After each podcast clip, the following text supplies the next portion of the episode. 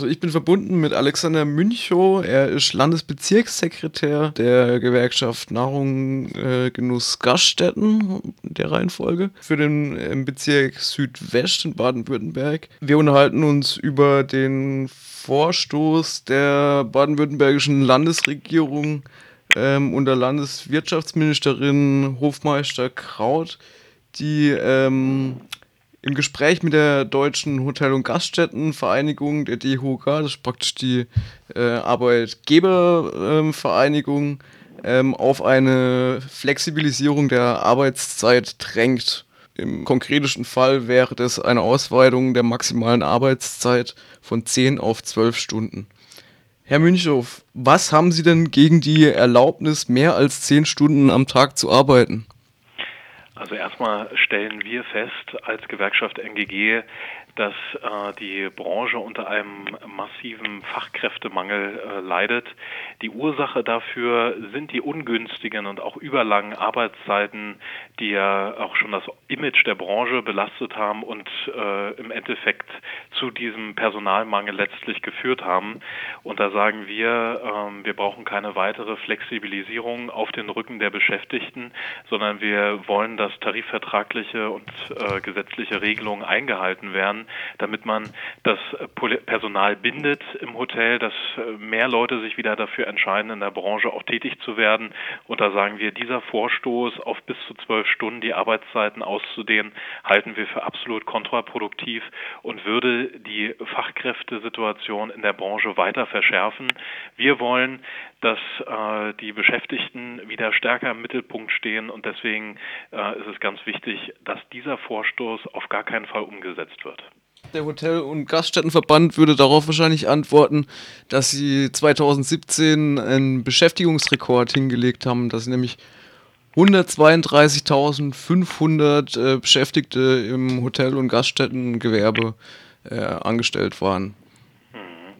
Ja, also tatsächlich haben wir eine gewisse Zunahme an Beschäftigung in der Branche, aber äh, das ist natürlich auch unseren gemeinsamen Initiativen letztendlich auch zu verdanken, dass wir auch vor allen Dingen im Ausbildungsbereich ein Stück weit wieder zulegen konnten.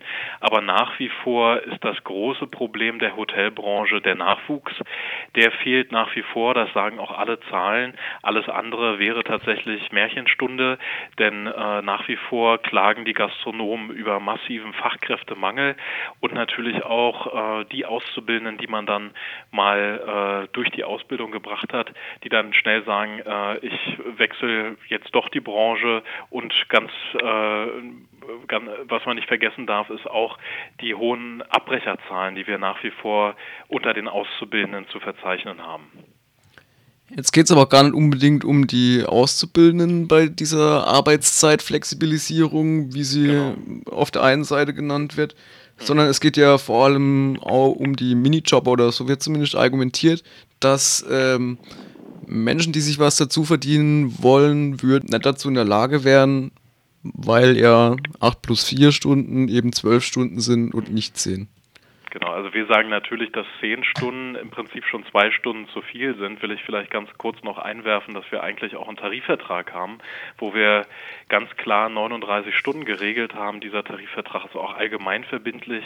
Da drin haben wir schon sämtliche Flexibilisierungen vereinbart, damit äh, auch auf die Betriebsspitzen im Hotel- und Gaststättengewerbe reagiert werden kann. Denn es ist natürlich so, dass am Wochenende gearbeitet werden muss, auch zu untypischen Zeiten, also bis in die Nachtstunden hinein.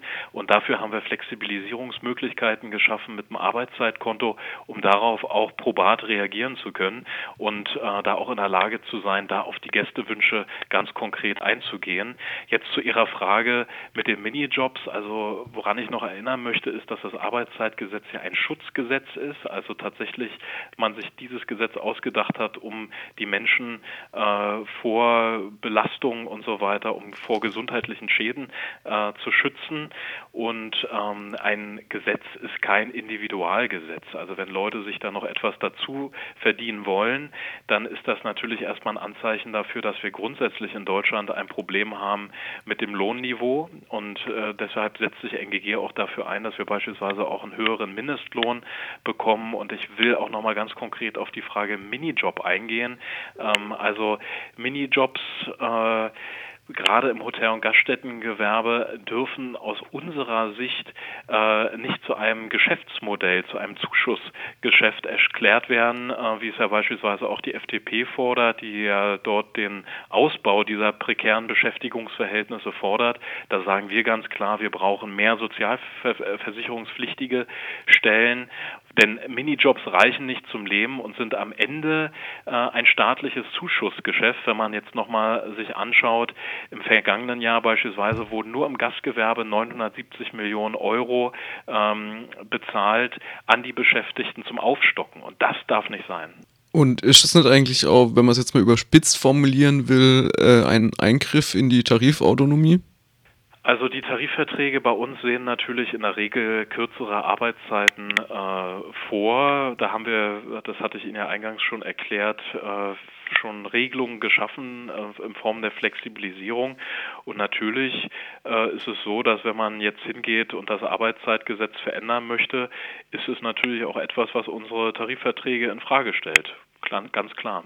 Wenn jetzt dieser äh, Gesetzesvorstoß oder Entwurf äh, über die baden-württembergische Landesregierung in den Bundesrat eingebracht wird, bedeutet es nicht auch, dass eigentlich ähm, nicht nur die Branche der Gastro Gastronomie betroffen ist, sondern dass es dann eben allgemein verbindlich wird?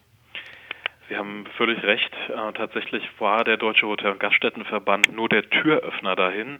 Ähm, letztlich würde eine Veränderung des Arbeitszeitgesetzes genau das bewirken, was Sie sagen, nämlich dann wären auch die Pflegerinnen und Pfleger davon betroffen, die Brauerinnen und Brauer, also sämtliche Branchen in Deutschland würden dann natürlich auch äh, unter dieses Arbeitszeitgesetz logischerweise fallen und davon betroffen sein. Und jeder, der dieses Arbeitszeitgesetz aufweichen will, spielt mit der Gesundheit der Beschäftigten insgesamt. Und da sagen wir, dieser Angriff auf die Gesundheit der Beschäftigten muss abgewendet werden.